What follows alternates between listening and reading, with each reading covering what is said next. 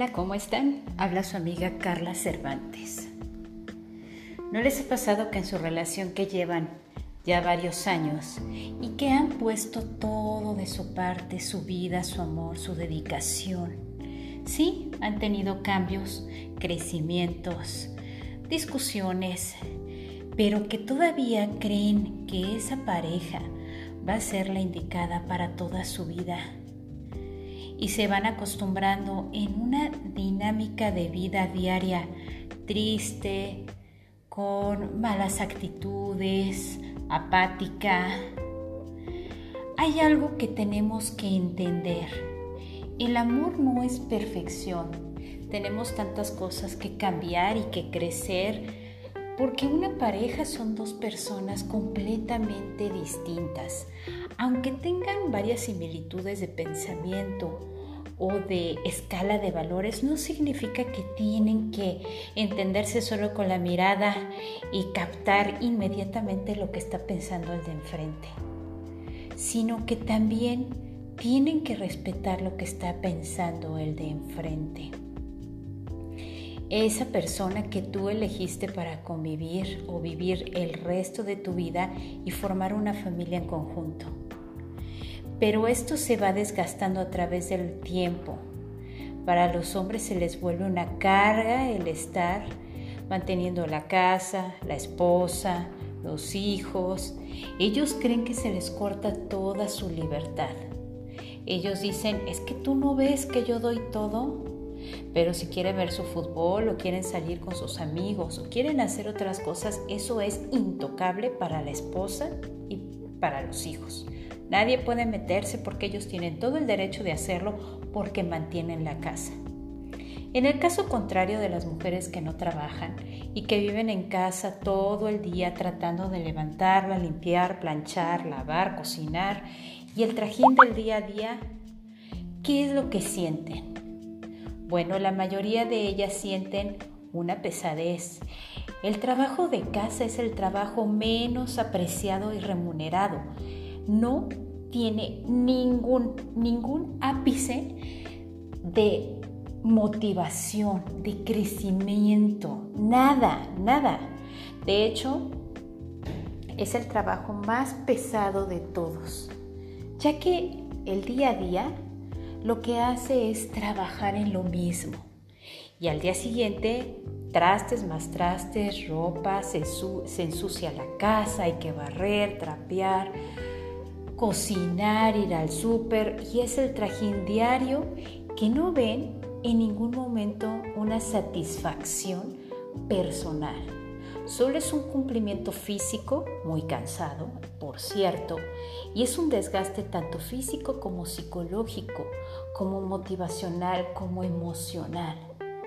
Se llega a pensar que, bueno, su vida nada más se dedica a eso, y si quedó limpia la casa y el esposo y los hijos dicen, ay, qué bonita se ve la casa, ya es su satisfacción, pero al día siguiente es lo mismo y lo mismo y lo mismo. Y pasan los años creando una relación triste, sobría, con una inconformidad enorme y viéndose cara a cara ambos como si fueran dos contrarios, dos personas que no están en el mismo equipo, sino que están en equipos contrarios. Que ella no piensa en él porque solo se la vive en la casa y si llega a salir a comprar o a un café con sus amigas o algo, ya ves, tú disfrutas de todo lo que yo hago y mi esfuerzo de trabajo, hasta de mi dinero. Y ellas dicen, es que es un, es es un disfrute fuera del trabajo cansado, monótono y agobiante que es el de la casa. Esta dinámica llega a generar mucho maltrato psicológico de ambas partes. Hay descalificaciones, críticas y una de las fases más importantes o frases que se dicen a menudo es, te quiero controlar, pero no tan derecho, sino de forma ¿Qué estás haciendo? ¿A qué horas lo haces? ¿Por qué no lo hiciste? ¿Ya te sentaste? ¿Te la pasas sentada, acostada? ¿No haces nada? Mira la casa, es un tiradero. Y del otro lado, pues bueno, el hombre cuando sale a la oficina, ella no se da cuenta de nada, pero si va a comer o va a alguna reunión, ¿dónde estás? ¿Por qué no llegas? Sí, te la pasas con tus amigos. Y ese disfrute o ese tiempo de ellos no se lo permite. Pero eso sí, es que yo no te controlo. Es mentira. También es, no eres suficientemente buena para tener todo listo y ordenado porque no te organizas tus tiempos. Todo el día te la pasas limpiando y te ves toda desasiada y fodonga, porque son las frases agresivas que se manejan en Latinoamérica, principalmente en México. Y también, ¿qué se dice? Es que no eres suficientemente buena para poder trabajar, porque hay mujeres que trabajan y hacen la casa. ¿Qué aportas? No aportas nada. Y los hombres, los hombres solo se fijan en eso, porque llevan una carga pesada de mantener la casa. Eso para ellos es agobiante y les quita hasta el sueño. Pero, ¿y las mujeres? Las mujeres no se pueden dar el lujo de quitarse el sueño, porque tienen que cumplir con las labores de casa, de los hijos, del súper, y hasta eso tienen que estar perfectamente bellas para cuando llegue el marido, porque si no, las pueden engañar. Es que tú ve cómo te has dejado gorda, toda despeinada. ¿Quieres que yo me sienta feliz con una mujer así que le doy todo? Son tantas y tantas agresiones que se dicen uno entre otro que realmente vale la pena tener una relación así. Es una pregunta que dejo al aire y que cada uno contestará. Porque cuando se sientan a platicar para retomar esa chispa de amor, de reconexión, Sí, claro, ven películas románticas y ven que la mujer trabaja, limpia la casa, el marido, pero siempre se están conectando, riendo, comparten tiempos juntos y aunque sea en la casa ven una película juntos o eh, platican los viernes o se ríen o se divierten. Eso no pasa en la realidad, al contrario. Voltean a ver lo que tienen en casa y dicen, ¿cómo es posible que me case con esto? Lo digo de las dos partes. ¿Cómo es posible que estoy desperdiciando mi vida con esta persona que solo está diciendo que no soy suficientemente bueno? Detengamos ese maltrato psicológico. Hay que hablar, pero actuar maduros, no con descalificaciones del uno al otro. Es que tú tienes la culpa, porque siempre pasa eso. Siempre es tú tienes la culpa, tú eres el responsable. Si yo actúo así es porque tú me lo provocas, tú me haces enojar, tú, tú, tú, tú, tú, tú.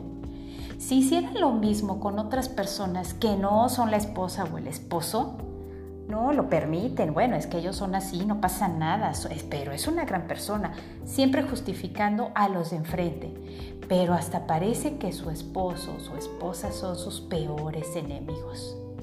Qué triste que ha llegado esto en tantos y tantos matrimonios que se vuelve tan pesado. No se vive feliz. Ojalá y esto lo entiendan y realmente se puedan sentar a platicar y decir, tenemos una cita el viernes, vamos a hablar, vamos a retomar, vamos a hacer compromisos de cambio. Y no nada más es decir, así soy yo y tú cambias, porque entonces ¿de qué sirve? Sino también es decir, yo, ¿qué te afecta lo que yo hago?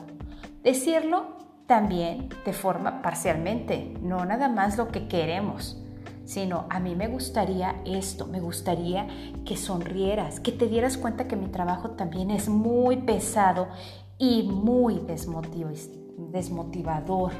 La casa es agobiante y ojalá tú lo entiendas porque yo me esfuerzo.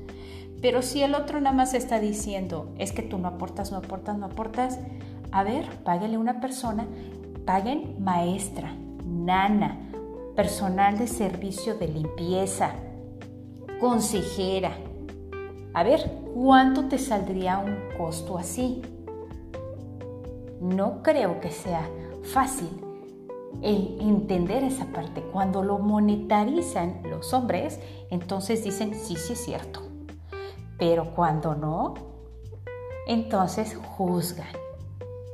Los invito a que empiecen a reflexionar eso Esto es de diario, no es algo extraordinario, viene arrastrándose de generaciones en generaciones. Es muy lamentable y triste esto, porque al fin y al cabo a veces terminan en divorcios, siendo que no tuvieron el valor de ser maduros y sentarse a hablar las cosas y comprometerse, no nada más queda en palabras, sino en acciones y en transformación, porque al fin y al cabo comenzó con una bonita historia de amor. Y esa historia de amor la dejan tirar a la basura. Todo mundo invierte para tomar cursos de profesionalización, tienen que ser más eficaces en el negocio, hay que ganar más dinero, líderes, todos invierten en eso, pero no invierten en tener una relación plena, feliz, completa con su pareja. No trabajan eso, solo se enfrascan en las cosas materiales. Y al final están divorciados, con discusiones, amargados, pierden la libertad o la dinámica de convivir con sus hijos a diario, de haber trabajado en esa relación verdaderamente comprometidos y solo lo dejan porque qué complicada. Ella es una mujer complicada y yo soy el hombre perfecto. O al revés, soy la mujer perfecta y él es el complicado. Entonces, qué flojera, mejor lo dejo. El miedo de la protección de nuestro bienestar emocional hace que tomemos decisiones absurdas e infantiles veamos un poquito más de lo que tenemos y trabajemos en ellos. Vale la pena tener una historia de amor de película. Vale la pena esforzarte y cambiar esa parte que tú sabes en el fondo que es nefasta y que eso no te describe lo que eres. Cámbienlo. Sean más conscientes. Verán que tienen mucho más que ganar que perder. Les mando un beso y nos vemos en el próximo episodio. Los quiere su amiga Carla Cervantes y siempre vivan con la conciencia despierta. Hasta luego.